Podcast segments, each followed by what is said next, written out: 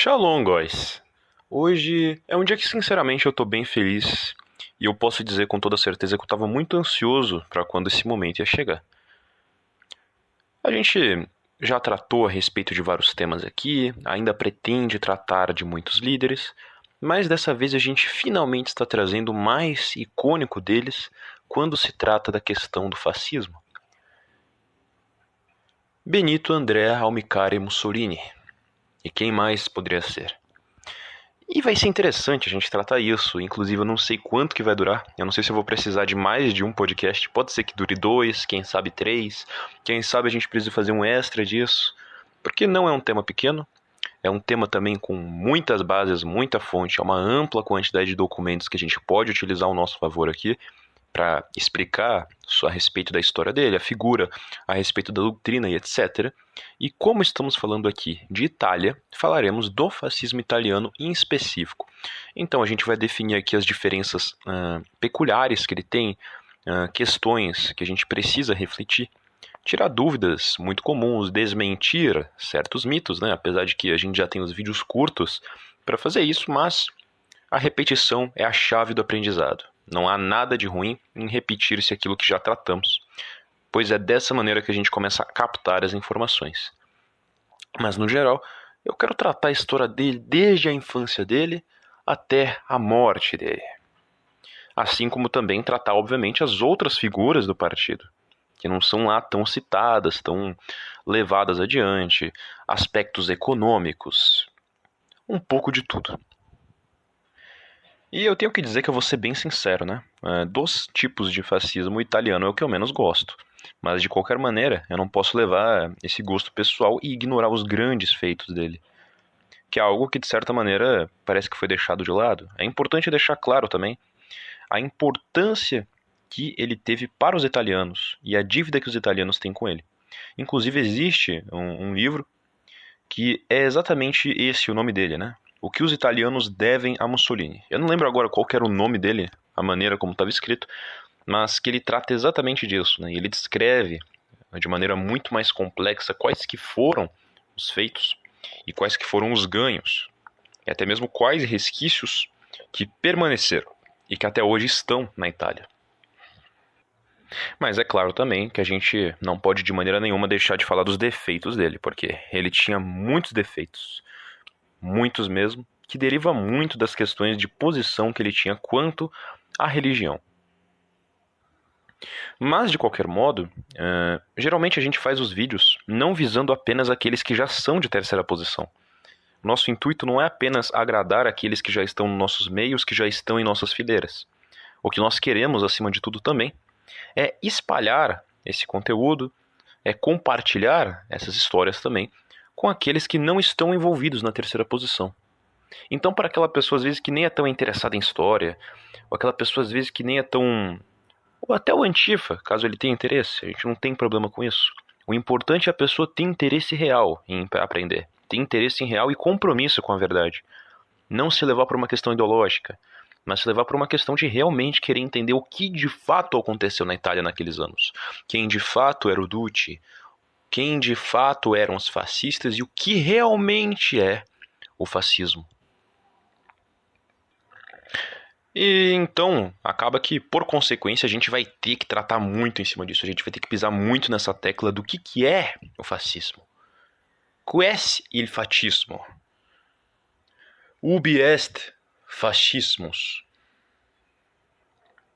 Até porque por mais que a gente tenha aquele primeiro vídeo do canal, que é a respeito da terceira posição no geral, em que a gente explica, aquele vídeo ficou com áudio ruim, também faltou muito complemento, mas dessa vez sim, eu garanto, não vai ter como sair desse vídeo sem saber definir fascismo perfeitamente, porque isso vai cair muito em questão. Não definição de uma pessoa, não de duas, de várias, várias. Definição geral. Surgimento e aproveitarei isso também para passar a minha tese de que o fascismo surge mais como um fenômeno natural e não tanto como uma doutrina criada, justamente por causa de seu caráter, a maneira como ele surgiu, a maneira como ele se desempenhou e a maneira como todos aqueles que escreveram a respeito do assunto o trataram. Até porque é interessante a maneira como, em italiano, a quantidade de livros que você tem de autores fascistas que tem o título O que é o fascismo, é muito grande, é gigantesca. É um assunto muito discutido entre os próprios fascistas. O que, que é isso que a gente prega? Como que isso chegou a esse ponto? Qual que é o caráter dele? O que é essa essência pelo qual a gente luta?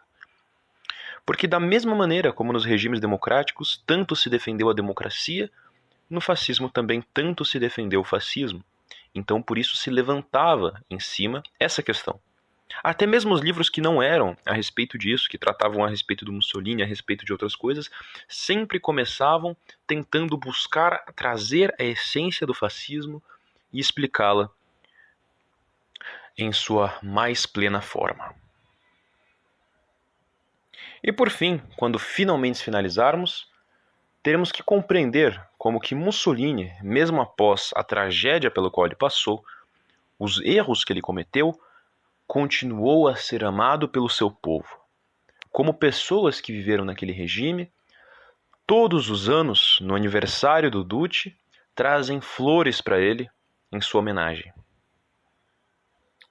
E como o seu legado caracteriza da maneira mais fiel tudo aquilo que é italiano. Estejam, portanto, confortáveis, sentem-se bem, não esqueçam de pagar os seus juros, de doar sua propriedade aos maravilhosos banqueiros, de comprar Anne Frank e vamos lá. O podcast de hoje é sobre Mussolini, o último César.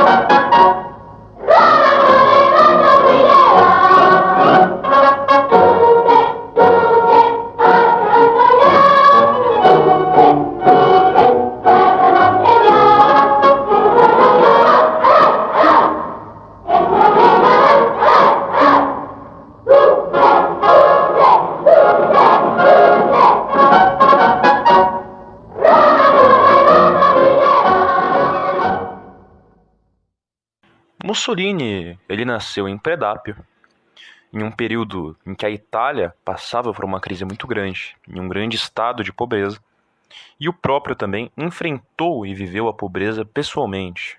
vivia em condições extremamente problemáticas. O seu nome, né, Benito, foi dado pelo seu pai, em homenagem ao revolucionário Benito Juárez. E digamos que talvez o contraste estranho na personalidade dele tenha sido dado muito por conta de seus pais. Por que, que eu digo isso? Porque vocês verão mais à frente que lá à frente, depois que ele já se tornar o Dutch, nós podemos perceber grande confusão nas atitudes dele. Atitudes um pouco confusas, coisas que não se mesclam. Isso provavelmente já teria sido criado, talvez, na sua infância. Isso porque a mãe de Mussolini era extremamente católica.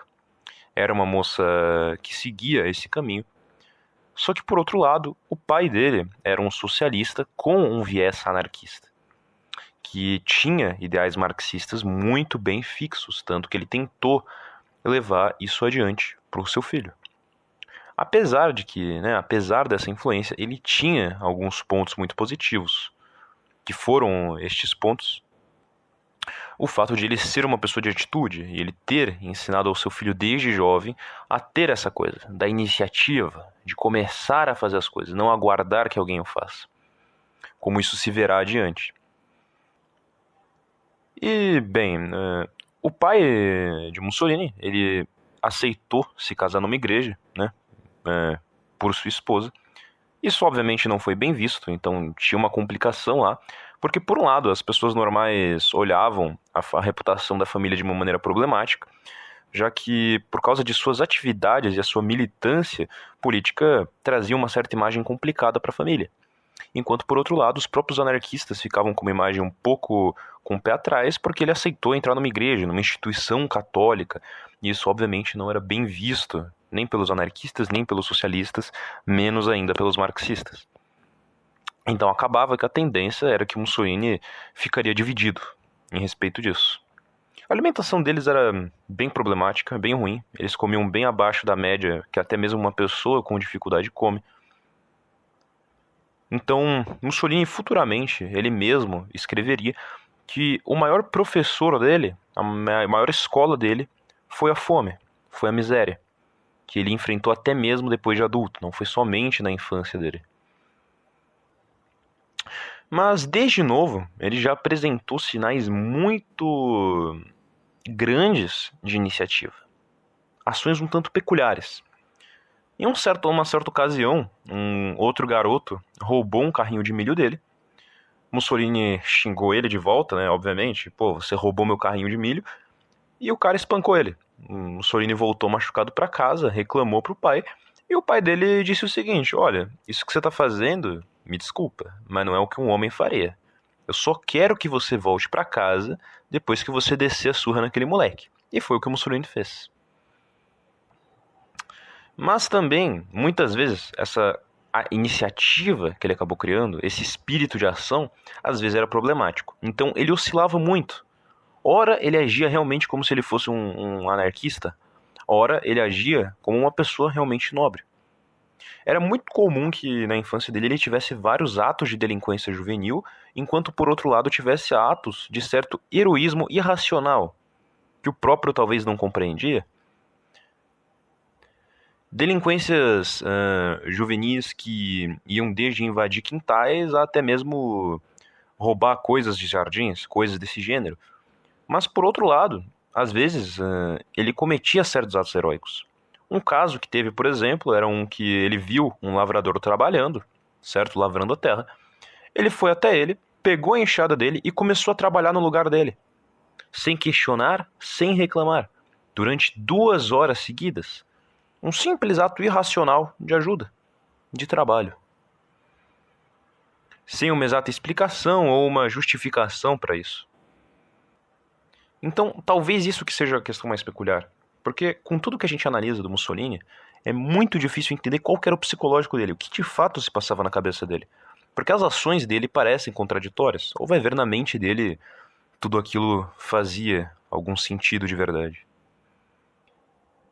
E bem, essa divisão também se dava muito pelo que, que os seus pais desejavam para ele, que eram coisas diferentes. Por um lado, o pai dele já acreditava que ele seria um grande líder político, ele já tinha essa visão naquele momento, naquela época. Então, ele achava que seria muito importante dar uma boa formação para ele, principalmente política, principalmente de ação. O que de fato se concretizou, isso que ele já havia profetizado, vamos dizer assim. Enquanto a mãe dele, não, a mãe dele achava que ele seguiria um caminho mais comum, ela não sentia que ele tinha essa, esse potencial todo, toda essa perspectiva. Até porque não tinha tantos métodos dele se manifestar nas situações que ele estavam, no sentido de intelecto. Não tinha como ele ter uma manifestação significativa a respeito disso. O que a gente tinha de exemplo mesmo, que ele poderia uh, representar de algum tipo de atividade intelectual, era a leitura, que desde muito novo, desde os 9, 10 anos, ele já lia livros de calibre muito grande, livros pesados, de alta densidade. Mas, no geral, ele nunca teve uma tendência tão voltada para isso. Apesar de que, claro, futuramente ele se tornaria jornalista, teria lá a sua tendência a escrever, e etc, etc. Mas ele sempre foi um cara de ação. Sempre. Um cara de realmente fazer as coisas. Não tanto um homem teórico. E a gente já percebia isso, por exemplo, nas vezes em que ele voltava para casa machucado ou cheio de lama, que era algo extremamente recorrente desde jovem. E por conta né, dessa, dessa atividade intensa do, do garoto, a mãe dele colocou ele numa escola para sacerdotes católicos, uma, uma escola interna, bem rígida, que Mussolini não gostou, né? principalmente pelo causa da influência do pai. Ele não, não tinha essa pegada, ele não se acostumava com aquilo. Ele via como uma instituição burguesa, e claro, o comportamento dele não se encaixava com o resto das pessoas. Ele era mais agitado, mais estourado, então não era tão de acordo né, com as normas. Até porque o próprio, já bem criancinha, já se considerava ateu.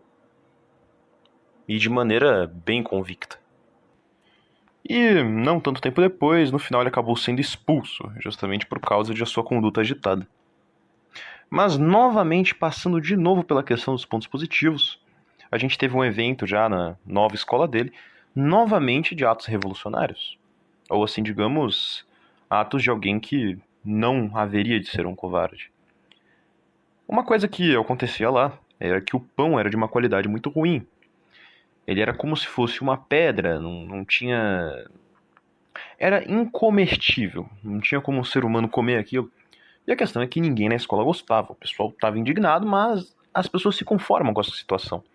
As pessoas têm a tendência de simplesmente se acostumar. Então as pessoas só comiam aquele pão. Por mais duro que ele tivesse, por mais impossível de colocar na boca que ele estivesse.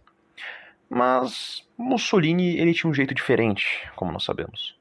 Então ele não apenas reclamou do pão, ele indagou para todo mundo o porquê de pão estar ruim ele sugeriu que os outros se revoltassem, ele fez com que as pessoas começassem a criticar aquilo e começar a exigir um pão de melhor qualidade. Chegou um momento que isso em desabonho ocorrido em que os alunos começaram a jogar os pães duros, né, nos cozinheiros. Aí a gente deve pensar, nossa, mas o Mussolini incentivou que eles jogassem pão nos cozinheiros? Aí que tá. Depois deles terem feito isso, o Mussolini fez um discurso repreendendo todos eles. Ou seja, ele já tinha essa tendência de discurso desde criança já. Um garoto jovem. Ele discursou, repreendeu eles e disse que não era uma atitude digna de se fazer, ainda mais quando se tratava de um alimento. Por mais que o alimento, naquele caso, fosse uma pedra, um tijolo. Mas, tudo bem, isso não vem ao caso. A questão é que ele não apenas deixou por aí, ele não fez só os alunos se revoltarem, não. Ele fez muito mais que isso ele levou o pão até a prefeitura e fez o prefeito provar o pão. Tanto que, quando ele percebeu que aquilo lá era incomestível, ele simplesmente decidiu mudar a situação. Ou seja, um aluno, uma única pessoa se manifestando, em vez de aceitar a situação, fez com que a qualidade da comida na escola melhorasse, demonstrando novamente a importância de se tomar uma atitude. Então, perceba você, ele poderia simplesmente ter aceitado e continuar comendo pão duro, que não é só ele que comeria, seria a escola toda. Mas não, ele simplesmente não se conformou e teve essa iniciativa. Levou até esse ponto de ir reclamar pessoalmente na instituição pública. E já tempos depois, já mais crescido, por incrível que pareça, ele conseguiu autorização para dar aulas. Então acabou que ele virou professor. O que de certa maneira sua família não gostou tanto, não acharam que foi algo uma boa ideia, né? Porque não era um emprego tão bom assim, não era um emprego que poderia te dar muita muito lucro, uma estabilidade. Então a mãe dele, né, sugeriu que ele tentasse procurar um emprego de escrivão, porque ele já tinha essa, essa questão de escrever, de ler, já era uma certa aptidão que ele tinha. Então ele foi, né? Pô, vou, vou lá procurar um emprego na prefeitura como escrivão. Só que tem um pequeno problema. A imagem da família Mussolini estava manchada. Primeiro, porque o pai dele saía para lá com todo lá para todo lado com a bandeira comunista.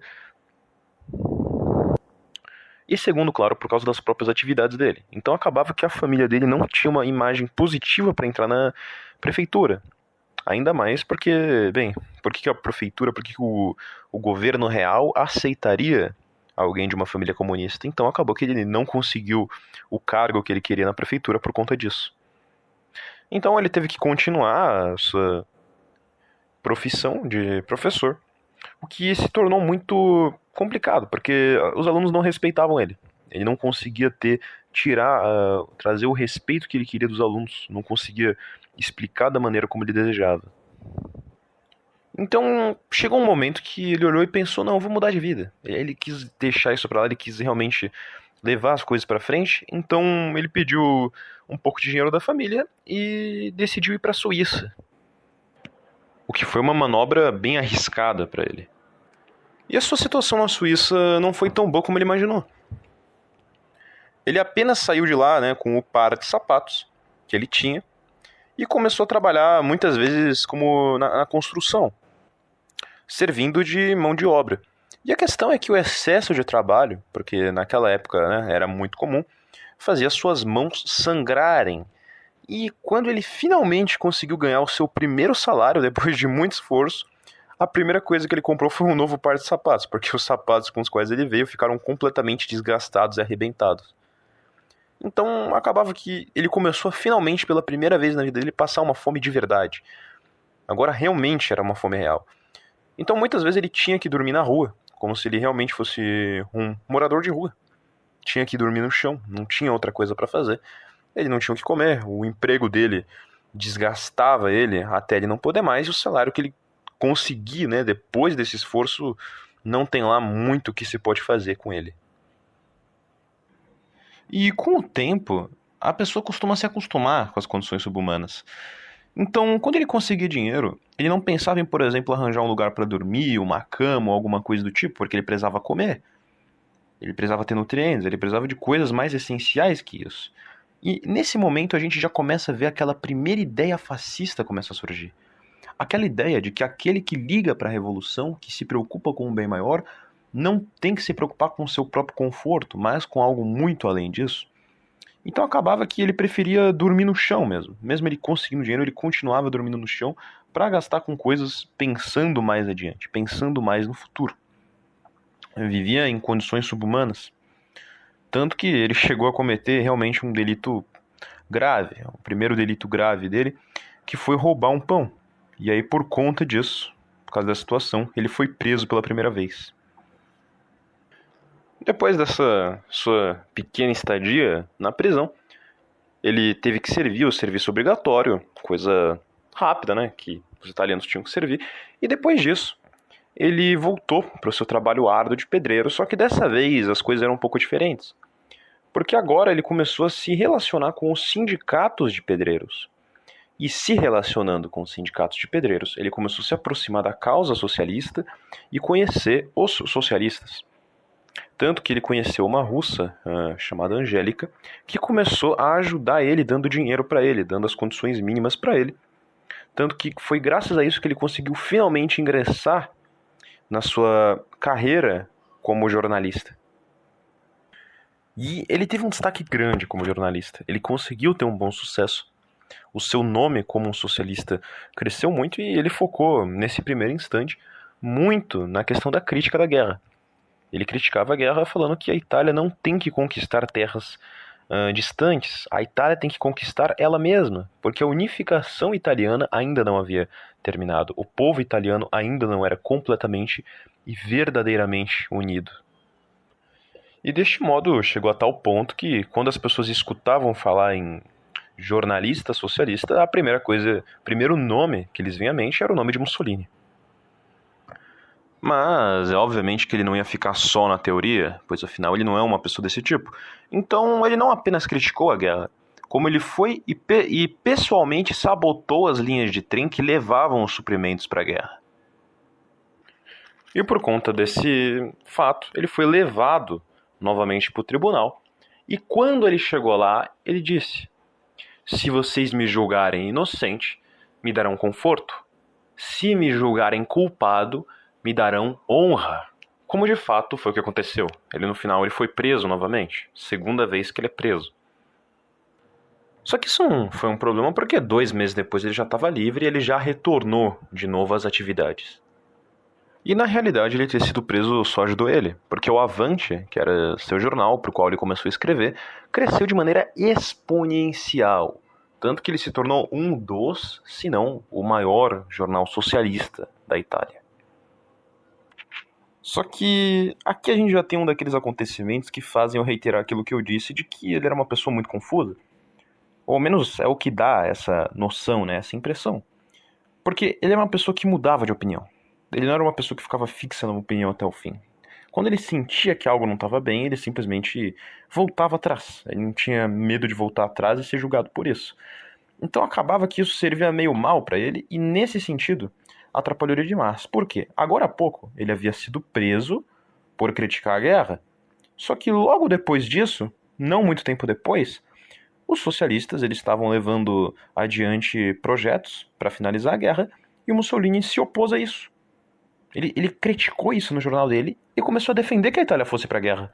Logo depois de não tanto tempo ter sido preso por criticar a guerra. Então, o que, que teria levado ele a fazer isso? Bem, já desde tempos já, uh, anteriores ele já vinha se questionando a respeito de seus ideais. Ele sentia muito realmente que a Itália deveria ser o centro, não algo propriamente internacional. Foi a ideia de que se a Itália pudesse vencer uma guerra, ela poderia demonstrar a sua força diante da, da Áustria. Ela poderia demonstrar para o mundo que a Itália, como entidade coletiva, entidade unida, era um país forte. Que há muito tempo os italianos buscavam mostrar essa demonstração. Além de que, claro, a Itália estava muito fraca em consideração com as outras potências europeias. Até porque a Itália não tinha praticamente nenhuma colônia em comparação com as demais. Em comparação com a Inglaterra, que tinha um monte, em comparação com, com os franceses e daí em diante. Então eles precisavam de alguma maneira se refortalecer. Tanto que o mapa da Itália, como a gente conhece atualmente, ele só foi alcançar essa configuração em 1918. Antes disso, ele era diferente, ele era menor, ele não tinha toda essa arquitetura e a Itália era muito desunida. Pois lembrando aqui que a Itália passou por uma unificação por causa do, do Garibaldi. Antes a Itália era dividida em várias províncias. Lá no período medieval, ela era uma, uma grande região comercial, uma grande região comercial dividida em pequenas repúblicas de comércio um, um centro muito grande, inclusive, muito importante naquele período economicamente. Mas já na, na Itália atual, a Itália já não tinha essa relevância, ela já tinha perdido muita força e ainda por cima ela não tinha a identidade nacional para competir com outros países que igualmente tinham uma forte identidade nacional. Então poderia talvez ter isto uh, levado ele a simplesmente fazer essa mudança repentina, simplesmente ter mudado de ideia. E obviamente que ninguém veria isso bem, até agora ele estava criticando a guerra, estava crescendo por conta disso, as pessoas apoiaram ele, ele foi preso por causa disso, mas não, ele quis voltar atrás, ele se arrependeu e começou a apoiar a guerra, a apoiar que a Itália entrasse na guerra. Viu isso como algo positivo. E ele foi expulso do partido, ele não foi mais permitido que ele escrevesse no Avante, e ele foi visto como uma pessoa não grata, visto como uma pessoa. um traidor, como um, uma pessoa que é um problema para o partido. Porque ele é uma figura importante, eles estavam conseguindo crescer com a ideia deles, e de repente o cara que é uma das principais figuras mudou de ideia. E isso não soou bem para eles, então eles acabaram por obviamente desprezar essa atitude.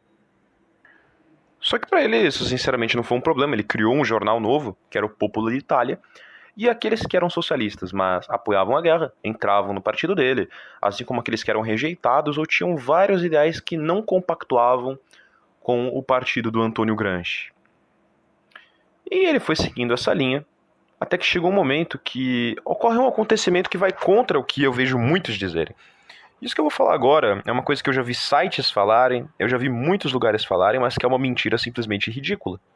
Eu já vi livros aqui, é, escritos por autores brasileiros, eu já vi sites falando a respeito desse assunto, já vi blogs, artigos af afirmando que Mussolini não teria lutado na guerra, que ele, ele teria sido covarde nesse sentido e não tido coragem de ir para a guerra. Só que eu não sei de onde eles tiraram essa mentira.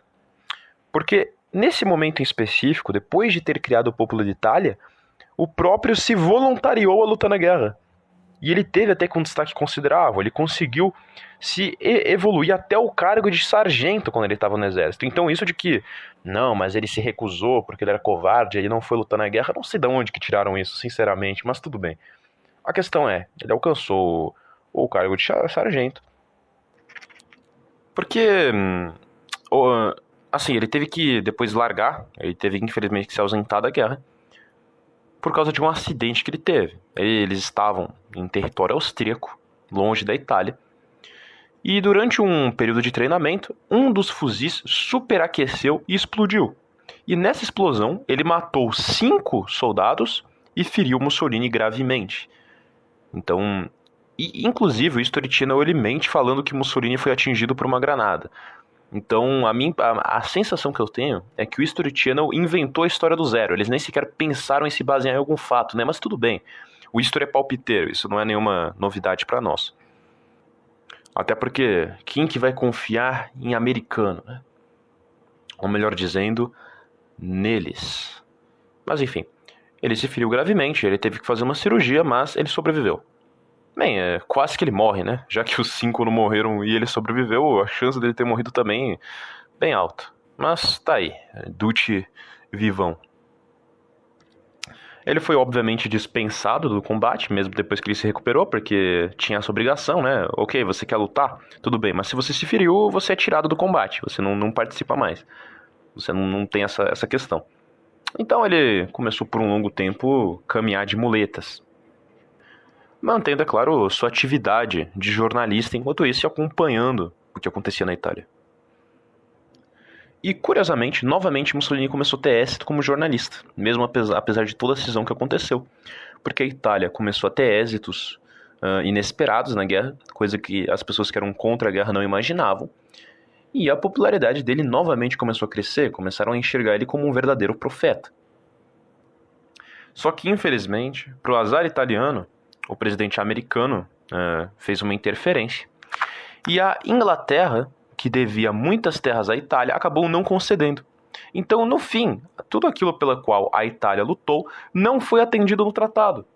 E acabou que as mortes acabaram sendo em vão por uma simples de, quebra de acordo, por uma simples quebra de contato digna de um ângulo saxão, o que não é novidade na história deles. Mas no final, quem acabou recebendo toda a culpa pelo que aconteceu foram soldados, foram policiais, autoridades, aqueles que lutaram na guerra e se voluntariaram para participar. Até os que não se voluntariaram. Se você serviu no front, você não era visto como, olha, coitado, ele lutou, mas no final nós não tivemos aquilo que nós queríamos. Não. Ele era visto como um problema tanto que era muito comum que os soldados fossem linchados, fossem perseguidos. Se você era um soldado, você não poderia andar na rua tranquilamente. Não era nenhum orgulho você levar uma farda militar ou qualquer coisa do tipo. Se você tiver, por exemplo, uma lesão como faltar um braço ou uma perna, isso já indica que você lutou no front. Então tem risco de você ficar mais aleijado ainda, vai que você é surrado na rua. E a questão é que nenhum partido queria eles. Nenhum partido queria ajudar esses pobres mutilados ou esses essas pessoas que lutaram na guerra ou ou coisa do gênero. Então, liberais não gostavam deles, socialistas não gostavam, nenhum partido, nem, nem os monarquistas gostavam deles. O único que aceitou esses militares, que abriu uh, portas para que eles entrassem ao lado dele, foi Mussolini. Então, eles se uniram ao popolo de Itália. Então, a gente já começa a ver aqui que as primeiras bases daqueles que no futuro poderiam ser e muitos deles aderiram aos camisas negras, vieram de pessoas que serviram o exército, ou seja, pessoas de ação, pessoas que de fato entendem de combate. Não eram qualquer tipo de pessoa. Isso já explica muito do tipo de espírito e o tipo de conduta que eles tomavam em relação às coisas, seja tal pelo radicalismo em certas atitudes. E eles tinham, claro, em suas fileiras os famosos Ardite, os quais eu não preciso comentar tanto a respeito porque o William, creio que já havia comentado a respeito, que eram os famosos soldados do lema Menefrego, não importo, que pegavam uma faca, pulavam dentro da trincheira austríaca e tentavam matar o máximo de austríacos que eles conseguiam na facada, e sabendo, claro, que eles morreriam depois disso. Ou seja, uma manobra arriscada, um, uma maneira de, digamos, se matar levando o inimigo junto. Muitos deles constituíam as fileiras do Popolo de Itália. Que, claro, não era uma fileira, né? Era um jornal, era uma posição, um posicionamento. Não era uma instituição propriamente dita, mas já tinha lá uma estrutura, já tinha lá seus apoiadores, os seguidores do Mussolini. Mas é sempre importante a gente levar em consideração os Arditi, porque os Arditi usavam uh, roupas negras, camisas negras, e foi daí se incentivou a ideia de criar os camisas negras. Foi daí que se originou essa ideia, essa coloração, esse design. E no momento em que nós chegamos agora, nós temos que entender uma coisa muito interessante. Imagina o seguinte: já temos a ideia de camisas negras, já temos aqueles que foram rejeitados e que foram aceitos, ou seja, aqueles que lutaram no exército, já temos os socialistas que discordam daquele socialismo mais tradicional, além de muitos outros seguidores de Mussolini, e já tem algo se formando. E, claro, a pérola-chave que começa a dar forma para tudo isso são muitos que futuramente estarão na marcha sobre Roma, muitos aliados de Mussolini. Como, por exemplo, Gino Grande, que futuramente vai ter um papel importante, até mesmo um papel negativo mais para frente. E claro, o filósofo do, do, do fascismo, Giovanni Gentili. Por que digo eu que o fascismo foi algo que surgiu quase como algo natural? Porque não é correto dizer de maneira nenhuma que Mussolini foi o criador definitivo, da mesma maneira como não é correto dizer que foi Gentili. Ele surgiu quase que como um fenômeno, através de certos ideais que foram aos poucos se juntando e se unindo a partir das ideias de vários filósofos. Mas os pilares do fascismo, primeiro fascismo que surgiu, o fascismo italiano, do modelo italiano, foram Gentili e Mussolini. Mas é importante lembrar que quem escreveu e ajudou a escrever muitos dos livros de Mussolini foi Gentili, que em algumas horas agiu como ghostwriter e outras horas ele agiu em conluio, certo? Ajudando os dois escrevendo juntos e se apoiando na, na, na, na elaboração de algumas obras. E foi assim, tendo já então o conceito de camisas negras, tendo todas essas pessoas ao seu lado, tendo esses filósofos que foi fundado o Partido Nacional Fascista.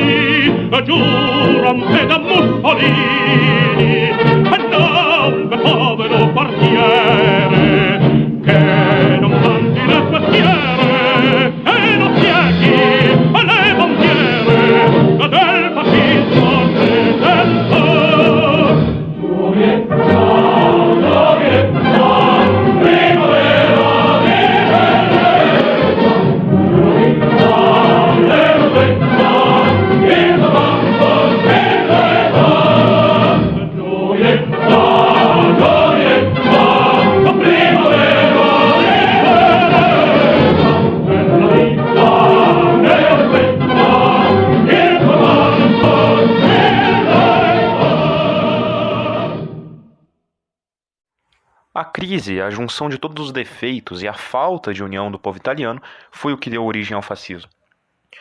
Principalmente, claro, a Primeira Guerra, que teve uma influência para que isso acontecesse. Mas cabe a nós compreendermos que nesse momento não existia aquele conceito de nacionalismo internacional do fascismo. O conceito de fascismo adaptável para cada nação. Não. Naquele momento, o fascismo era algo propriamente italiano no momento em que ele surgiu. Ele não tinha um princípio feito para que pudesse se espalhar ou adaptar-se a formas internacionais. O fascismo não era nada mais, nada menos do que uma forma de reconstrução puramente italiana. E para que nós possamos compreender o fascismo em sua essência, é bom que nós compreendamos uma coisa. Não adianta simplesmente pegar a formulação do partido, pois a formulação do partido fascista une ideias de diferentes fascistas com diferentes vertentes, isto dentro do próprio modelo de fascismo italiano. Da mesma maneira como a visão do Mussolini pode ser dada como uma concepção dentro da terceira posição, como uma concepção fascista, e não como algo propriamente dito. Mas isso é o que nós compreenderemos com o passar do tempo. A questão que eu quero dar agora é dar um pouco de ênfase uh, mais filosófica a respeito do que seria o fascismo. Só que para isso eu quero dar uma breve introdução a uma figura importantíssima para se compreender o fascismo do modelo italiano e até mesmo os demais, porque serviu de uma base principal, que é o Giovanni Gentili, que futuramente se tornaria o ministro da Educação da Itália. O que a gente precisa compreender de Giovanni Gentili é que ele era um filósofo uh, especializado em pedagogia, pedagogia, ou seja, a arte do saber, do ensino. Ele tinha uma formação voltada para esta área. Ele era um católico, diferente do que muitos dizem. Uh, geralmente as pessoas se informam pelo Wikipedia, coisa do gênero, mas o próprio escreveu um livro chamado La mia religione, onde ele explica claramente: uh, não, uh, não sou só um cristão, mas católico. Claro, ele não. A, a visão dele, o catolicismo, não era aquela visão aprofundada, digna de algum, alguém que estuda a fundo, mas era algo que ele realmente acreditava. Agora existia um outro sim que realmente viam o, não, o catolicismo como algo profundo no nível máximo a se seguir. Mas isso a gente verá mais adiante. O que a gente precisa entender é um, um princípio básico da filosofia do Giovanni Gentili, um princípio muito interessante que ele utiliza, que é a própria definição dele de pedagogia, que a gente vai entender depois onde que isso se encaixa com o fascismo. Mas lembre-se, a pedagogia é a ciência do saber. O uh, Giovanni Gentili, ele trata um conceito que é um tanto interessante e que eu vou depois abrir um paralelo aqui com São Tomás. Que o paralelo é o seguinte: ele afirma que o ser humano apenas é ser humano enquanto possui espírito. Imagina o seguinte: você, enquanto ser vivo, apenas é humano por conta de seu espírito. Pois caso você não tenha a alma dentro de seu corpo, você não é nada mais que carne. O que te dá a substância de ser humano é o seu espírito. Logo, tudo o que você faz deve estar voltado não ao material, mas ao espiritual, pois o ser humano, segundo ele diz, é apenas espírito. O ser humano apenas é humano enquanto espírito. O espírito é independente, é imortal. O humano, não. A matéria nada possui de valoroso para que possa se manter em primeiro plano. Por mais que ele não seja um, um a priorista e que ele seja um grande defensor da ciência empírica, ou seja, ele não parte para questões mais profundas como imortalidade da alma, etc. Mas através da, da empírica e até mesmo do, do óbvio, da lógica, ele consegue conceber isto: de que o ser humano apenas é humano enquanto alma. Portanto, as ações humanas devem direcionar-se para o espírito. E logo, o desenvolvimento humano não se dá pelo desenvolvimento material, mas pelo desenvolvimento da virtude do espírito. Ou seja, através disso, ele concebe que a educação, que a arte da pedagogia se dá pelo desenvolvimento do espírito do homem, pelo aprimoramento. E disso a gente pode também resgatar já aquele ideal de harmonia grega, de que um desenvolvimento se dá em todos os aspectos. Alguns fascistas, eles pegaram este conceito e disseram o seguinte: já que o princípio último deve ser o espírito, deve ser o aprimoramento da alma, então ele deve estar vinculado a Deus, pois é Deus que dá a, a categoria da alma enquanto alinhada com uma perfeição suprema. Que no caso essa é a tese que eu sigo, é a da que eu uh, compactuo, de que esta doutrina de aprimoramento do espírito deve estar sempre alinhada com Deus e não separada.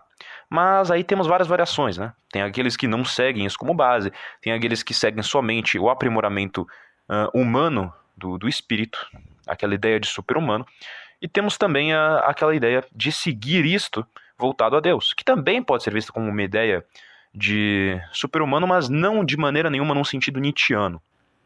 Pois também existe a versão uh, outra maneira de se ver isso, que é a maneira do próprio aprimoramento, da virtude. Pois o super-homem de Nietzsche eu particularmente não gosto nem um pouco. Nietzsche não é uma figura que nós de terceira posição devemos exaltar. É uma figura um tanto problemática. Mas podemos tratar disso depois futuramente, em outra, em outra ocasião.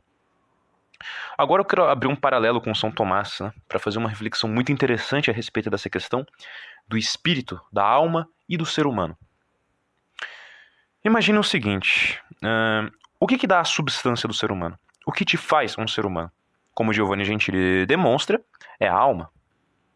Agora a questão é: a alma ela pode existir sem o corpo humano? Imagine o seguinte: quando você observa uma cadeira, isso que você está observando não é uma cadeira, é um reflexo da cadeira. É uma reprodução feita pela sua alma, uma reprodução feita pela sua mente. A questão é: você apenas pode ter contato com aquilo segundo uh, a, a mesma matéria.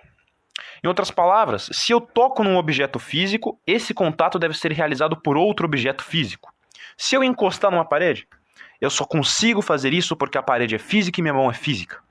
Então, se eu tenho contato com o reflexo intelectivo da cadeira que eu imaginei ou que eu estou vendo, isso significa que ela possui uma substância intelectual, do mesmo modo como minha mente a possui. Em outras palavras, a minha mente é substância intelectual e não substância física. Mente não digo no sentido de cérebro, mas no sentido de alma. Eu tenho uma substância intelectual, assim como os demais humanos. E essa substância intelectual, ela não está relacionada diretamente com a alma sensitiva, certo? Que é a alma relacionada com o sentimento físico diretamente, que depois se interliga com o intelectivo, e nem o do. Hum, qual que era? Do desejo, que eu não me recordo agora qual que era o nome dela. Aperitiva. Que, claro, essas três almas do corpo são uma só. Elas são uma mesma substância. Elas apenas se dividem nesse sentido porque cada uma tem um, apetece a algo diferente. E o ponto é: Esta alma, enquanto independe do corpo, é, é por si mesma. Porque acontece? O corpo é por ele mesmo? O que eu quero dizer por ele mesmo? Ele subsiste por si? Não. O ser humano por si não subsiste. Ele depende da alma. Já a alma, que está num maior grau de perfeição em relação a Deus, por ser substância intelectiva, da qual dele deriva uma maior semelhança, ela sim é por si própria. Vale entender também que o livre-arbítrio é dado pela alma justamente por causa desse maior grau de semelhança com a divindade, que se dá também pelo maior grau de perfeição por não possuir matéria, que se dá pela simplicidade da matéria. O maior grau de simplicidade e menos composição significa que ele está no maior grau de elevação, sendo o grau máximo de simplicidade dentro das categorias Deus. A alma, por não haver a composição corpórea, ela possui um grau dentro desta categoria superior ao do ser humano como ele está. Então, em outras palavras, o ser humano, separado do corpo, enquanto alma, está num grau de elevação maior que o ser humano enquanto está vivo. Em outras palavras, isto é mais do que justificável para que o ser humano, caso queira alcançar um estágio máximo de desenvolvimento próprio, não há outro caminho senão alinhar-se com Deus, que é o que lhe dá a categoria da alma, para que você possa se elevar a esse grau máximo. Então, não tem problema você querer buscar o ideal de super-humano. O problema é você se alinhar da maneira correta. Então, para você que é fascista e católico, tome cuidado. Não cometa o erro de se desviar para o material. Siga o exemplo dos fascistas tomistas que existiram naquele período, que seguiam exatamente esta via, a da aperfeiçoação voltada para com Deus. O Estado como meio e não como fim. Pois vale ressaltar que o Estado ele tem o dever de estar alinhado. Você querer criar um Estado que te garante o básico não é querer construir uma utopia na Terra de maneira nenhuma é uma questão de dever. Mesmo que você não consiga, mesmo que as probabilidades se tornem impossíveis, é um dever que você busque um estado de bem-estar social. Pois é através de um estado baseado numa boa ética, num bem comum, em uma boa ordenação de acordo com a santa doutrina, que você cria um ambiente mais apto para que as almas possam ir para o céu e possam ter um bom desempenho. O ponto é, na democracia liberal, onde você faz o que quiser, as pessoas usam o que quiserem, são influenciadas por má coisas e não tem uma boa ordem direcionada a elas, a tendência delas para que elas se corrompam e sigam um desalinhamento com a ordem divina é muito maior, enquanto num estado adequado de bem-estar social é menor. Portanto, é uma questão de dever, não uma questão de querer uma utopia, jamais. É apenas uma questão do essencial. Portanto, se você busca fortalecer e criar um forte Estado, não tem como fazer isso pelo Estado, porque o Estado por si só é um meio. Você não pode apetecer o Estado como fim, pois o Estado é um meio. Um meio para o bem-estar social. E o bem-estar social, um meio para a diminuição das corrupções e para a elevação da alma como espírito, para o desenvolvimento do ser humano com Deus estando isso claro, e dessa maneira nós temos uh, tendo alinhado uh, os princípios da ideia de Giovanni Gentili com algo superior, com um filósofo de maior categoria, que é nosso maravilhoso e bendito seja São Tomás, já podemos partir para outros princípios. O fascismo, como tal, aderiu a uma formação política. Giovanni Gentili ele escreve que o fascismo se deu por uma, um conjunto de coisas que mais se demonstraram na prática do que na teoria. Mais coisas que se demonstraram através da ação do que uma coisa puramente teórica. Então, nós tivemos grande influência do corporativismo e uma mescla de diversos ideais. Em outras palavras, imagine o seguinte: na nossa democracia, o que, que reina? Partidos. Os partidos nem mesmo liberais negam isso. O próprio Mises diz que são grupos de pressão, grupos de defesa de interesses. O Muammar al-Gaddafi, ele muito bem comenta e muito sabiamente diz que não tem lógica que um grupo de um certo interesse, ou seja, um partido político, governe. A esquerda governa para a esquerda, a direita governa para a direita. A esquerda busca sabotar os bons feitos da direita apenas para poder sair na vantagem, enquanto a direita gosta de sabotar os bons feitos da esquerda a fim de sair na vantagem. Em outras palavras, não existe uma união nacional, mas uma briga por interesses que, ao fim de tudo, financia um pequeno grupo que financia ambos os lados. Portanto, não resta outra escolha senão quebrar este paradigma, quebrar esta opção que o sistema lhe dá e colocar dentro de um partido único, de um mesmo partido, todas essas divergências de opiniões debaixo de um mesmo teto, de uma mesma ordem, debaixo de uma mesma nação. Não tem que existir partidos. Tem que existir um governo fixo, único, para que todas essas ideias possam se manifestar de acordo com o bem comum de maneira que não afetem-no. Portanto, você tinha tanto gente de esquerda quanto gente de direita, pessoas um pouco mais liberais, pessoas completamente antiliberais, até mesmo ex-marxistas, de outro lado católicos, todas as entidades de uma mesma nação embutidas lá dentro e uma diversidade muito grande de ideias.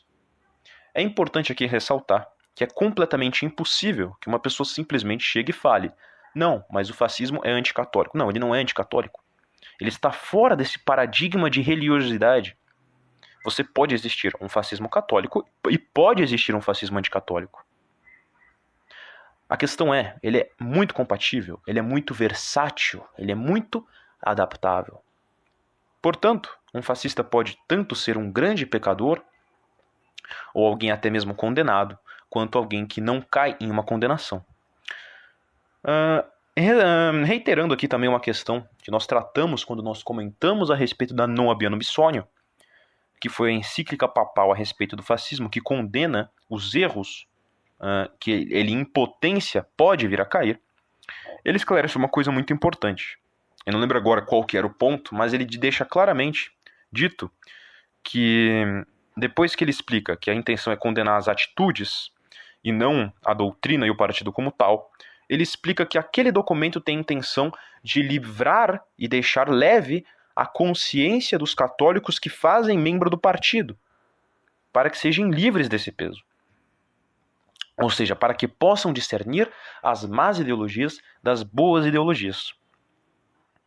Então, cabe a nós, claro, pegar isso como um valor para que a gente possa distinguir os bons fascismos dos maus. Não é porque vai surgir um partido fascista que você necessariamente deve apoiar só porque você é fascista de terceira posição. Cuidado, olhe o que, que ele defende.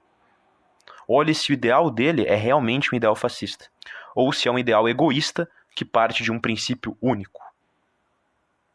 O fascismo é a verdadeira democracia, justamente porque ele, ele é, nega a democracia plutocrática e liberal, baseada no dinheiro, que é a democracia eleitoral, baseada em grupos de pressão baseada em grandes financiamentos alinhados com as finanças internacionais. E também na questão econômica, dizem que ele não tem, é muito comum você ver gente dizendo que ele não tinha uma economia exata. Assim, ele é pragmático, ele pode adotar muitos meios.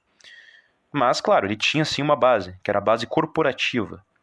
Corporativismo, eu tenho aqui que reiterar, que eu vejo muitas pessoas confundindo, muito por culpa de economistas que corromperam o significado da palavra, corporativismo não necessariamente significa uma aliança unilateral ou completa de benefício entre empresas e Estado.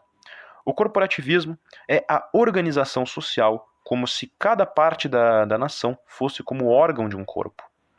A harmonia entre os interesses públicos e privados como um só de modo a beneficiar não somente as grandes empresas e o Estado, mas também as pequenas empresas e o próprio povo consumidor. Em outras palavras, todas as classes catalácticas dentro de uma só. Para que dessa maneira se abola o conceito de classes, o conceito de guerra de classes e possamos trazer à tona o conceito de nação como uma só, como um pilar. Aproveito também isso já para trazer o significado da palavra fascismo. A palavra fascismo vem de fascio, do fascio litório. O fascio litório é aquelas, aqueles palitos amarrados com uma faixa que tem também um, uma lâmina de machado. que ele era exibido em tribunais da Roma antiga, como maneira de exibir não somente a força e a justiça, mas a unidade. Os fascistas principalmente puxaram essa questão da representatividade da unidade. Por quê? Se você pega um palito, você quebra ele facilmente, mas quando você pega vários palitos juntos e amarra eles com um feixe, que organizou o Fátio, você não consegue rompê-lo, você não consegue quebrá-lo. E essa unidade da nação, tutelada pelo Machado, que é o Estado, é o que cria essa unidade intransigente. É o que cria essa força nacional. Eles, claro, se basearam eh, em ideias um tanto de renascer Roma, porque isso era o que naquele momento poderia unir e criar uma identidade italiana, já que os italianos não tinham uma própria identidade. Então ela foi dada pelo Estado fascista. Eu não vou aprofundar tanto nessas questões porque o William muito bem tratou isso, explicando como que futuramente Mussolini vai criar o futebol italiano, dando a base para se tornar futuramente o que se tornou hoje. A maneira como ele tornou Roma algo apreciável, etc, etc. Tanto que é interessante citar que futuramente isto vai inclusive ser refletido na questão da própria arquitetura, na maneira como eles agem, que era uma arquitetura que tentava resgatar a, Roma antiga mais de uma maneira moderna. Trazer um método de orgulho. Tanto que essa arquitetura, que se chama arquitetura fascista, até os dias de hoje predomina. Os prédios de hoje, muitos deles ainda adotam esse modelo de arquitetura que foi criado na Itália fascista. Até porque os italianos sempre foram aptos na arte. Sempre foi uma das grandes e belíssimas características do povo italiano.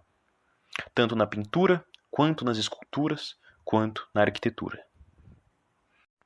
Mas agora, vale também que eu diga que não é porque ele é muito adaptável, que ele possui várias vertentes, que qualquer coisa pode ser chamada de fascismo. Eu não posso chegar a criar um, um movimento, por exemplo, marxista e falar que ele é fascista. Eu não posso fazer isso. Ele ainda possui uma identidade própria do fascismo. E essa identidade, muito por causa da fixação do próprio corporativismo. No caso do italiano, claro, eu digo, ele tem o corporativismo, até o mesmo o corporativismo um tanto espiritual, nem mesmo econômico, dentro de um de seus aspectos. Ele leva a questão do renascimento, da, do rejuvenescimento da pátria, uma espécie de uh, revolucionarismo conservador, como já explicarei, uma aversão tanto a o marxismo quanto ao liberalismo. Agora a gente deve pensar, ué, mas não tinha ex-marxistas? Sim, ex-marxistas. Um marxista propriamente dito tinha alguns, mas eu vou explicar depois o porquê. Eles não eram fascistas, sabe? Eles estavam lá dentro do governo, mas eles não eram fascistas. Sim, o governo aceitou algumas pessoas que não eram fascistas, mas enfim. E leva junto de si o princípio da necessidade do Estado como coordenador. Giovanni Gentili ele comenta uma coisa muito interessante. Ele comenta que a língua apenas se tornou uma língua e apenas tem razão de ser, pois os seres humanos não são apenas um. A língua apenas existe, pois a necessidade da compactuação com demais seres a originou. Portanto, essa unidade, essa coletividade, a vantagem da maior quantidade acima de uma menor quantidade, é o que gera a construção social e propõe que este valor há de ser conservado. Sobre a questão de haver um líder forte e tudo mais, isso não é uma regra necessariamente. A pessoa pode adotar isso sem defender que haja um líder com uma imagem tão grande e relevante, porque existiram vários modelos fascistas que não eram de maneira nenhuma centrados em algum tipo de líder. Você pode fazer ele completamente centrado em uma ideia e não em alguma figura. Então, tá aí uma característica acidental a se tomar cuidado. A gente pode, por exemplo, reverenciar, claro, os líderes, uh, elogiar as coisas que eles fizeram, mas nunca santificar. A gente sempre tem que estar tá com o pé atrás e tomar cuidado com esse tipo de coisa. E claro, sempre saber criticar. Não podemos defender atitudes erradas da parte desses líderes, pois afinal, os líderes são falíveis. Pessoas são falíveis, são falhas. A idolatria, inclusive, é um pecado. A latria apenas é justa quando ordenada para Deus. Pois bem, por fim, apenas resta a gente explicar o que é esse conceito de revolução e ao mesmo tempo de conservadorismo, de tradicionalismo. Pois muitos usam o argumento de o fascismo ser revolucionário para dizer que ele é uma ideologia iluminista e daí em diante, etc, etc. Só que cabe dizer que o que, com, o que a gente pode conceber por revolução, para que a gente possa compreender isso? A revolução é quando, por meio de uma alteração, você muda o sistema vigente. Portanto, você pode chamar de revolução, por exemplo, tirar um governo progressista do poder. Se um governo ou uma doutrina revolucionária atinge um estágio de governância, você tirar esse governo revolucionário é uma revolução, porque ele se transforma no governo vigente. Então a gente tem que ter em concepção uma coisa. Por exemplo, se hoje em dia a gente acabar com esse progressismo e trazer o conservadorismo ou o tradicionalismo, isso é uma revolução. Sim, é uma revolução. Mas uma revolução conservadora, uma revolução tradicionalista. Em outras palavras, você devolver o reacionarismo em tempos de revolução eterna é uma espécie de revolução. A questão é que definimos uh, por esquerda, no sentido antigo do termo, sem os fetiches econômicos adicionados a eles, como aquilo que possui um caráter radical, enquanto a direita, em seu sentido mais clássico e arcaico, como aquilo que busca manter a tradição. O fascismo busca, através da revolução, manter a tradição, então ele acaba entrando num paradoxo que acaba por não abranger nenhum dos dois espectros e busca encontrar um meio. Lembrando, você ser tradicionalista, conservador, em nada consiste em ser contra certos avanços. A questão é que o Estado fascista, por exemplo, ele permitia a arte moderna, mas não permitia de maneira nenhuma a arte degenerada, como já se vinha espalhando naquela época em muitos países. A questão de você explorar novos conceitos da arte, seja como um cubismo, seja como um expressionismo e derivados, não é de maneira nenhuma um problema e não é um ato propriamente revolucionário no mau sentido do termo. É uma arte, é uma experiência artística, não é uma degeneração. Então, o que, que o Estado promovia não era um progressismo, mas um desenvolvimentismo buscando fixar ao fim um estágio de bem-estar social, para alcançar no final aqueles objetivos que a gente apresentou anteriormente. E, claro, é justamente por não se enquadrar em esquerda e direita, nem nos conceitos modernos, nem nos princípios arcaicos, que ele há de estar na terceira posição política. Então, temos que tomar, tomar muito cuidado quando fazemos essa interpretação de que não, mas o fascismo defende abertamente uma revolução. Temos que entender o que é uma revolução. É, a revolução deles não é contra um sistema conservador, não. O sistema que havia na Itália já estava corrompido de muitas maneiras. Precisamos primeiramente compreender que o número de socialistas na Itália daquela época era extremamente grande, mas extremamente grande. Eles ocupavam uma quantidade absurda de cadeiras dentro do governo. E a tendência era que, cedo ou tarde, eclodiria uma revolução comunista na Itália. Então, era uma questão de tempo para que a Itália se tornasse um país comunista. Mas agora a gente tinha o partido fascista no jogo. E ele apresentava não apenas todos esses ideais, como apresentamos, além de diversas vertentes, como também apresentava um modelo econômico. O modelo econômico, assim como o modelo social, buscou basear-se, claro, como muitos são católicos, sendo a Itália, claro, berço, berço de Roma, o contrário, na verdade, Roma, berço da Itália, se basearam na doutrina católica. Então, uh, a Carta do Lavoro, que futuramente seria instituída, de direitos trabalhistas e muitas outras coisas, foram baseadas na Rero Novarum, o qual nós temos um vídeo sobre direitos trabalhistas que nós destrinchamos ela pouco a pouco. Então, todas as políticas que nós vemos com o tempo, elas tentam fazer o possível para estar de acordo com a doutrina da Santa Igreja para estar de acordo com os preceitos católicos. Apesar de, claro, eh, como o partido dava liberdade até demais, o que eu considero um certo erro, haviam sim muitas coisas e muitos empecilhos que atrapalhavam, muitas figuras no partido, e em certos momentos até o próprio Mussolini, que serviu de um empecilho muito grande. E vale lembrar também uh, que o nível de poder que ele estabelecia não era um poder que dá para se chamar ditatorial, por mais que o próprio Mussolini tenha se considerado um ditador. Concebemos por ditadura um regime único e completamente fixo, do qual o líder não pode ser destituído. Mas no Estado fascista, o líder pode ser destituído por voto. Isso é algo que está dentro das possibilidades. Então, caso internamente ele tenha uma má imagem, ele pode ser destituído, tirado do poder, hora ou outra. Considerando, claro, que no modelo italiano específico, uh, eles foram bonzinhos demais, mais bonzinhos demais. E esse vai ser um defeito muito grande do Mussolini, como eu explicarei. Só até estranho, né? Para aquele que escuta, pera, como assim eles foram bonzinhos demais? Mas isso com o tempo vai fazer sentido. Mas agora, uh, é importante a gente citar como que funcionava também as brigas, certo? Porque naquela época era muito comum brigas entre partidos. Você tinha, por exemplo, partidos de direita, partidos anarquistas e comunistas se espancando, partido monarquista, as pessoas iam na rua, se espancavam, haviam brigas diretas.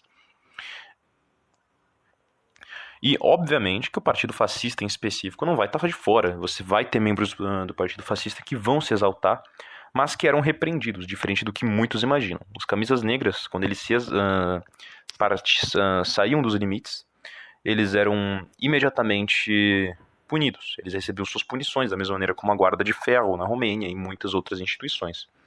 Agora, em que consistiam as atividades subversivas daqueles que cometiam erros dentro da, dos camisas negras. Foi daí né, que eles tiraram a, a questão de dar essa fama de que o fascismo seria uma ideologia que busca pregar a violência, que tem fama por seus métodos violentos. Mas, claro, quando você compara com os outros partidos, nem dá para chamar de violência porque eles faziam a mesma coisa. Mas o ponto é, eles destruíam, por exemplo, instituições socialistas. Eles iam lá, uh, tacavam fogo, quebravam e falavam: não, desculpa, mas a Itália não vai ser comunista. Enfim, eles iam lá e resolviam o problema com as próprias mãos. Ou, às vezes, eles gostavam de se exaltar um pouco. Então, eles faziam o quê? Eles pegavam líderes ou pessoas importantes de partidos comunistas. Eles colocavam funil na boca dele, faziam ele uh, beber uma espécie de laxante, e quando eles se cagavam nas calças, eles tiravam fotos e postavam nos seus jornais. Então imagina o seguinte, se isso acontecesse nos tempos modernos, seria equivalente a, por exemplo, pegar o Jean Willis andando na rua, fazer ele se cagar todo e tirar uma foto. Seria equivalente a mais ou menos isso. Eu não considero um feito bom, eu como católico não concordo com essa atitude, mas eu não posso discordar aqui e eu tenho que admitir que seria uma situação cômica, tenho que admitir que seria uma situação interessante. E também eu tenho que admitir, obviamente, que foi uma maneira criativa de combater a oposição. Só que isso aí foi, claro, muito antes do governo começar. Depois do governo acabou esse tipo de coisa. Isso foi durante aquelas brigas que aconteciam entre os grupos políticos, que era algo, né, rotineiro. E os fascistas, eles precisavam chegar no poder. Eles precisavam levar adiante uh, seus ideais. Não adiantava, obviamente, apenas ter o partido. Eles queriam chegar em algo maior que isso. A questão é que o partido fascista crescia, mas em algumas regiões ele ainda não tinha tanta popularidade. Ainda existia uma certa resistência, muito por causa da combinação de influências, as quais ele levava junto consigo. Mas com o tempo eles começaram a ganhar popularidade, as pessoas começaram a se interessar cada vez mais, atraiu muitos católicos, atraiu grupos grandes e ele começou a se popularizar. Em algumas regiões ele era algo que assustava um pouco, que as pessoas realmente desprezavam, geralmente regiões mais socialistas ou regiões mais desacostumadas. E o que, que Mussolini queria, né? Em primeiro lugar, ele queria que eles conseguissem Roma. Eles precisavam conquistar o coração do povo romano, pois era justamente aquilo que ele mais exaltava. Com o tempo, eles conseguiram uh, enquadrar uma certa ação sobre Roma para que as pessoas tivessem interesse. E claro, eles já precisavam organizar a gloriosa e tanto dita Marcha sobre Roma. A Marcha sobre Roma, ela foi um evento um tanto interessante. Primeiro pela quantidade enorme de fascistas que ela conseguiu reunir. Ela contou com dezenas de milhares de adeptos à ideia. E a, a, a intenção era muito clara: tomar o poder. Então eles deveriam estar preparados tanto para o combate, tanto para a intimidação. E valia ressaltar que eles eram sim intimidadores. Não vamos esquecer que tinha ardites em suas fileiras, muitas pessoas que lutaram na guerra. Então não era simplesmente um grupo qualquer de pessoas pouco instruídas que não sabiam o que estavam fazendo, não. Estamos falando aqui de ex-soldados, de policiais, de pessoas que já derramaram sangue, pessoas que estavam instruídas a respeito deste assunto. E pessoas da Itália inteira se juntavam, faziam as viagens de trem, se acomodavam em regiões próximas, até chegar o grande dia, onde essas dezenas de milhares de fascistas marchariam sobre Roma. E era interessante que as pessoas ao redor elas iam se juntando. Então, houve um caso, por exemplo, de um garoto que ele só tinha uma camisa, que era uma camiseta branca, e ele queria participar. E os requisitos que você tinha para participar da, da marcha sobre Roma era basicamente ter uma camisa preta e se unir lá. Então ele pegou essa única camisa branca que ele tinha, pintou de preto e se juntou. Foi lá para participar da marcha sobre Roma. Que foi de um tom bem mais pacífico do que, é pintado, né? Porque, por mais que ela tenha a intenção de tomar o poder, ela não teve um ar de conquista. Não foi como se eles tivessem se organizado lá e atacado militarmente. Tanto que você vê uh, vídeos de como foi a marcha sobre Roma, ela tinha um tom completamente pacífico. Pessoas felizes, tinha crianças, famílias inteiras lá no meio. Por mais claro que eles estivessem sim preparados para o combate, porque eles tinham isso em mente, tinham essa grande possibilidade de eles poderem talvez entrar em um conflito, em uma luta que pudesse derramar sangue. E esse momento acabou que ficou muito marcado originou uma pintura famosa, assim como muitas pinturas, muitas fotos dos principais que participaram lá. E já na marcha sobre Roma, nós tivemos muitas figuras que futuramente teriam importância no partido. Uma deles é o Gino Grande, que futuramente vai trair o Mussolini. Só que o Mussolini era bonzinho demais, então ele não percebia isso. E outra pessoa que nós tínhamos era o Jean Ciano, que futuramente se tornaria marido da filha do Mussolini. Assim, claro, como muitas outras figuras do partido que teriam lá relevância. E o resultado não poderia ser outro. Eles causaram medo, deixaram clara qual que era a intenção, que era de conquistar o poder, e o governo teve que fazer algo a respeito. Então o rei Manuel II, ele não teve outra opção se não negociar com os camisas negras para que não houvesse uma repressão a ele. Mussolini pediu que o rei fosse até ele e o rei assim fez. E assim foi feita a negociação. Mussolini agora teria poder dentro do governo, mas respeitando a autoridade do rei. Rei esse que deveria aprovar as decisões feitas pelo partido, assinalando-as. E foi dessa forma com a marcha sobre Roma, que o fascismo se instaurou no poder, mas ainda não por completo. Ele ocupava cargos, muitos fascistas ocuparam né, cadeiras lá dentro do, do parlamento italiano, mas o governo não era puramente fascista. O, a nação italiana e o fascismo ainda não representavam uma unidade compacta. Ele ainda era um governo principalmente uh, repleto por socialistas dentro das câmaras. Não, não das câmaras, perdão, dentro do parlamento. E ainda haveria esta luta interna que eles haveriam de travar. E a questão é que Mussolini, no parlamento, ele disse claramente: se eu quisesse, eu poderia dissolver esse parlamento agora e construir um acampamento para os meus camisas negras. Se eu não faço, é porque eu não quero. Um fascista a primeira coisa que ele deveria fazer ao chegar no poder é simplesmente tomá-lo, simplesmente fechar o parlamento e tomar. Pois afinal, a ideia é acabar com esse sistema uh, que você tem e criar um novo, restaurar, restaurar a ordem e não dar brecha para essas antigas, esses antigos meios. Então acaba que ele foi muito criticado por isso. As pessoas simplesmente não compreenderam. Eles pensavam, pera, a gente não ia dar um golpe, a gente não ia tomar o poder, por que, que ele está tendo toda essa misericórdia? E a questão é que os, os socialistas concorreriam igualmente, junto aos fascistas, dentro do governo. E isso gerou opiniões muito negativas a respeito de Mussolini. Eles ficaram muito indignados, viram isso como um sinal de fraqueza. Como assim ele não vai tomar o golpe? Como assim ele não vai aplicar de uma vez o fascismo? A intenção não foi sempre dar um golpe? Não foi sempre tomar o poder? Por que, que agora ele está sendo tão complacente, tão educado com eles? E esse foi um erro de Mussolini muito grande que daria muita dor de cabeça para ele, pois obviamente isso não ia dar certo. Você não tem como deixar os dois governos governando. Só pode haver um. Você cria uma espécie de cisão interna dentro, e isso obviamente vai gerar em algum derramamento de sangue cedo ou tarde. A questão é que Mussolini ele queria ser eleito. Ele, ele não queria fazer um golpe. Ele queria que de fato o povo italiano reconhecesse o partido. Ele queria que fosse algo que ele pudesse olhar e falar: ó, oh, é justo. O povo realmente me quer aqui.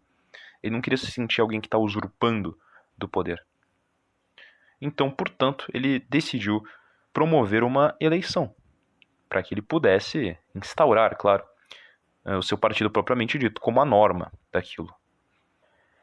E isso seria um tanto complicado. Uh, outra coisa também, que era um problema, que era uma das ideias de Mussolini, é que ele queria também convencer os socialistas da Itália a se unirem ao partido fascista. E ele queria fazer isso através da piedade, falando: olha, viu, eu poupei vocês, então agora compactuem comigo. Só que esse também foi outro grande erro dele, que até o final de seu mandato ele continuou, ele manteu isso também, futuramente, como vou explicar, foi essencial para que ele fosse no final derrubado. E foram feitas as eleições. E as pessoas e os camisas negras, muito indignados com aquilo, porque eles não queriam eleições, era para ter tomado o poder. Que história era essa de eleição? E eles simplesmente sabotaram as eleições. Eles falaram: "Não, vamos só ganhar logo, né? Já que o Duce insiste nisso, então vamos tentar dar uma sacaneada aqui. Então, tiveram pessoas dos camisas negras que tentaram fazer uma fraude, e essa fraude foi claramente vista, não teria como não se ver. Então que surge o caso Matteotti, que daria muita dor de cabeça para Mussolini. Os camisas negras, extremamente irritados com Mussolini, tiveram agora que lidar com uma figura um tanto interessante. O Matteotti, que hoje em dia é uma espécie de símbolo antifascista para muitos uh, socialistas italianos, ele foi um socialista no parlamento que ele criticou aquilo arduamente. Né? Ele ainda não entendeu que os fascistas queriam de fato tomar o poder. Ele disse o seguinte: olha, eu achei absurdo isso aqui e vocês não deviam ter feito isso. Óbvio, né? Qualquer pessoa falaria isso. Por que não? A questão é que um grupo de três uh, fascistas eles se juntaram e assassinaram Matteotti às escondidas. Deram tiros nele, colocaram ele no carro e levaram ele. Só que isso daria tanto problema, porque quando Mussolini foi anunciado disso, ele ficou quase que depressivo. Ele ficou mal com aquilo. Mussolini ele tinha problemas muito recorrentes com úlcera, e naquele período ele chegou a ficar pálido com aquilo que aconteceu. Aquilo foi péssimo para ele. Após ele saber disso, ele não sabia o que fazer. Ele, ele trouxe o fascismo para isso, para os seus seguidores, para as pessoas de suas fileiras agirem dessa maneira. E aqui novamente devemos remeter à necessidade de nós sempre agirmos de acordo, de maneiras nobres, mesmo que contra inimigos cruéis. E numa, num jantar que ele teve com o rei Emanuel II, que ele tinha conversas recorrentes com ele, eles deixaram um bilhete na, nas mãos do rei e um bilhete nas mãos do Mussolini, enquanto eles comiam. No bilhete que o Mussolini recebeu em suas mãos estava escrito assassino. E nos bilhete, no bilhete que estava nas mãos do rei Emanuel estava escrito: o assassino de Matteotti está na sua frente. Mussolini extremamente não não irritado, mas chateado com a situação. Aquilo abalou ele demais. Ele ficou muito mal com aquilo. Ele tentou fazer alguma coisa a respeito. Ele pediu para darem dinheiro para a esposa dele, para a família, fazerem alguma restituição e decidiu punir, assim que ele pôde, os camisas negras responsáveis por isso. Ele mandou que eles fossem presos. Todos os três. Isso acabou servindo como uma mancha. Não funcionou bem para, para o partido. Foi um problema. E serviu de mártir para os socialistas. Então, em outras palavras, para aqueles que permaneceram seguindo o socialismo, mesmo durante o regime, aquilo serviu de força para eles, de um apoio. Então, isso futuramente daria dor de cabeça para o Duce, futuro Duce. como era de se esperar, os fascistas ganharam as eleições e chegaram, por fim, ao poder. Que acontecia é que agora Mussolini levava nas suas mãos a responsabilidade de sangue derramado. Os socialistas ainda estavam extremamente furiosos e ainda existia a ameaça de que a Itália se tornasse um país comunista. Nas ruas, em toda a Itália, as pessoas estavam muito incertas do que aconteceria de aí em diante. E cabia então ao governo fazer algo a respeito. A Itália, que agora era fascista, precisava primeiramente arrumar a casa, vamos utilizar aqui um termo do Enéas, recuperar as coisas da maneira como estavam e reorganizar o Estado. Então, uma das primeiras coisas que eles decidiram fazer que estava inclusive nos projetos do Partido Nacional Fascista, no, no projeto de 1921 do programa do Partido Nacional Fascista, eles determinavam que eles precisavam primeiramente ajeitar as finanças públicas. Eles não poderiam de maneira nenhuma começar a fazer nenhuma medida sem que eles pudessem ajeitar isso. Então o que, que eles fizeram? Nesse primeiro momento de governo, eles, antes de tudo, tentaram balancear os gastos. Como assim?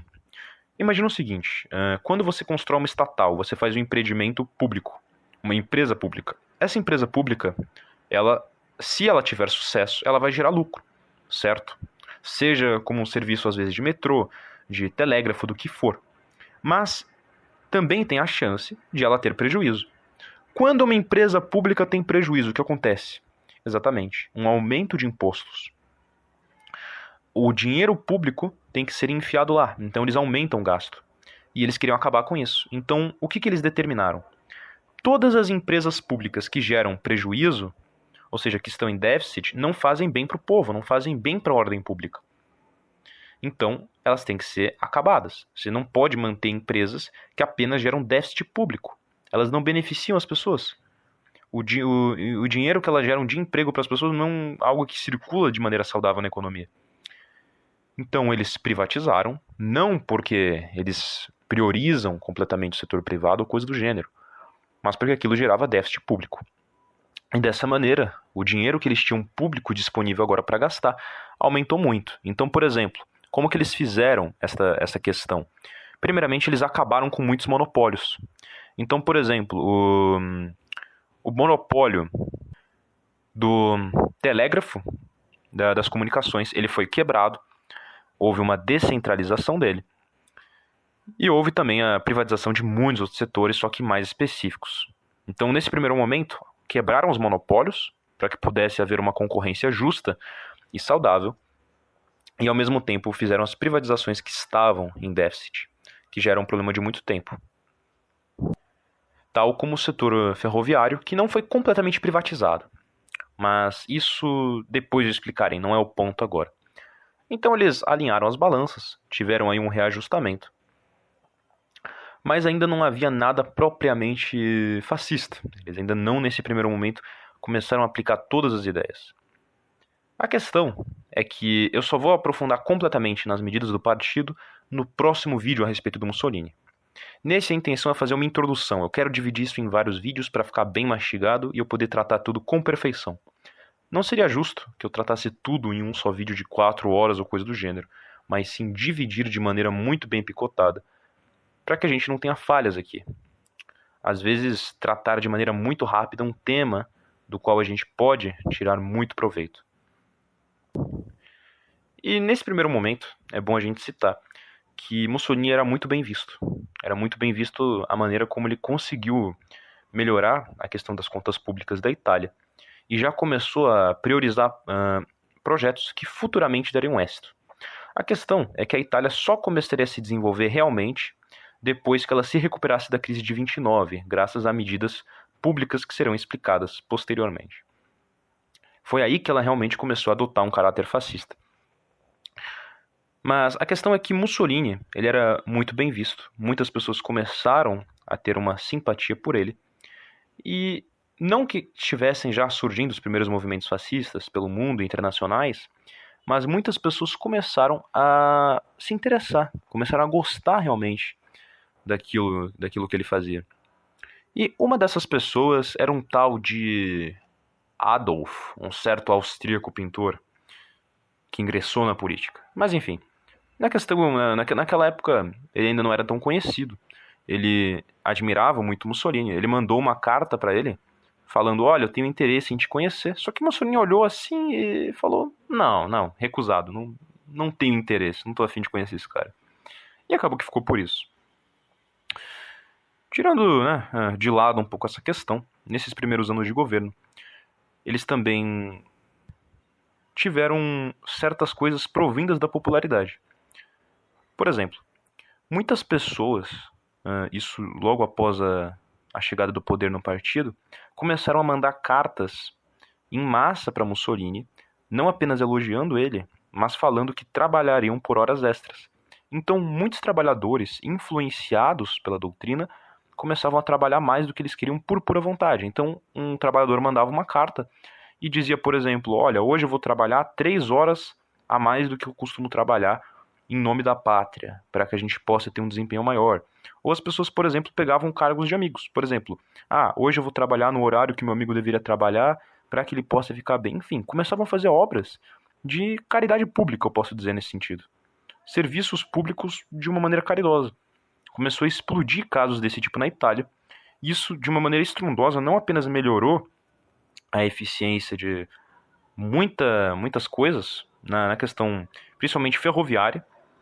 O serviço ferroviário deu as primeiras melhoras, inclusive a qualidade do serviço, apenas com a chegada deles no poder, começou a melhorar. O serviço público já começou a melhorar a qualidade e as linhas de trem que antes se atrasavam muito, agora começaram a acertar sempre o horário. Antes elas tinham 3, 4, 5 horas de atraso, às vezes metade do tempo de atraso, e agora elas estavam sempre chegando no horário certo.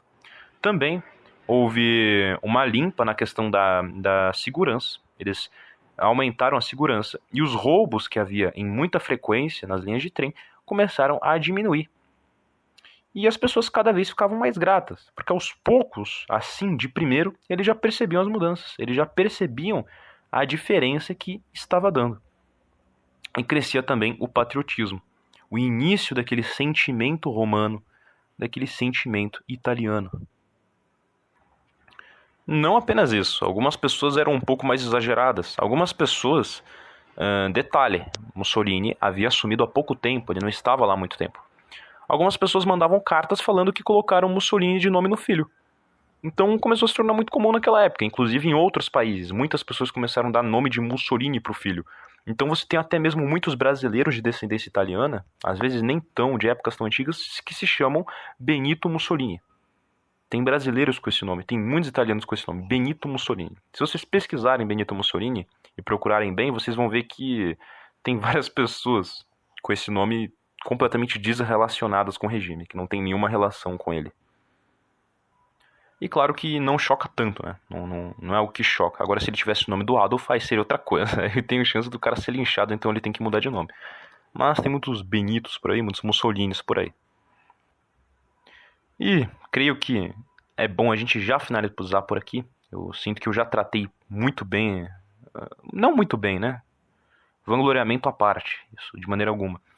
Mas creio que tratei aqui o importante, o essencial dessa primeira parte, desse primeiro começo que eu posso dizer que é uma boa introdução ao fascismo italiano, ao fascismo do modelo italiano, e uma base daquilo que originaria os demais fascismos.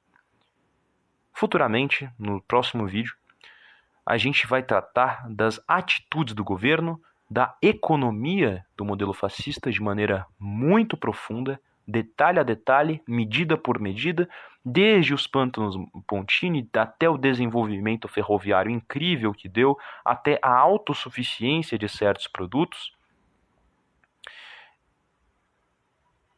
para que depois a gente possa, por fim, tratar das tragédias que acarretarão o sistema, quais que foram os erros econômicos que levaram ele aí para baixo e qual que foi o impacto da guerra nisso para que no fim o regime de fato e a economia de fato quebrasse e desabasse até, claro, chegar na morte de Mussolini. E a partir disso, chega ao fim. Agradeço a todos aqueles que acompanharam até aqui. Que nos seguiram, que vêm aqui acompanhando a Cruxwaffe. Estamos realmente contentes com o feedback que a gente anda tendo, com a aliança que a gente vem tendo.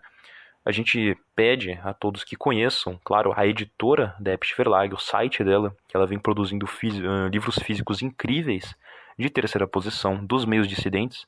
Recentemente, eles lançaram um livro chamado Esparta e sua lei, que é um tema interessantíssimo, que ele desmente aquele ideal que Esparta seria um, um, um grupo bárbaro, que a lei deles seria algo bárbaro e completamente voltada para a guerra. Não, eles tinham sua base intelectual. Tanto quanto Atenas. Também eles lançaram recentemente ainda um livro do Mosley. Você que quiser ter o manifesto do Gottfried Feder pessoalmente nas suas mãos, você também pode comprar por lá e daí em diante. E conheçam, claro, o site do Sentinela, que tem artigos excelentes para você que quer aprofundar a fundo, ver várias questões, definições de várias ideologias e documentários, é claro. Você tem lá muitos documentários que são simplesmente proibidos, que você não encontra no YouTube, mas se você procurar por lá, você encontra. E espero que vocês gostem desse conteúdo que a gente está trazendo agora do Mussolini, que é algo que a gente aguardava muito para trazer e algo extremamente importante, talvez um dos mais importantes e mais relevantes, porque fascismo sempre remete à Itália. Não se pode falar de fascismo sem falar de, eh, de fascismo italiano, não se pode falar de fascismo sem se falar de Mussolini. Então, a gente finaliza aqui. E como é de costume, e que a gente jamais pode deixar a parte, a parte temos a nossa oração ao fim do vídeo. Portanto, salve pátria e comecemos. Pater noster, qui est in celis, sanctificetur nomen tuum, adveniat regnum tuum, fiat voluntas tua, sicut in cielo et in terra. Panem nostrum quotidianum debitoribus nostris, et ne nos inducas in tentatione, sed libera nos a malo. Amen. Ave Maria, gratia plena, Dominus tecum, benedicta tu in mulieribus, et benedictus fructus ventris tui Iesus. Sancta Maria, Mater Dei, ora pro nobis peccatoribus, nunc et in hora mortis nostrae. Amen. Gloria Patri et Filio et Spiritus Sanctum, sic ut erat in principio et nunc et semper et in saeculorum. Amen.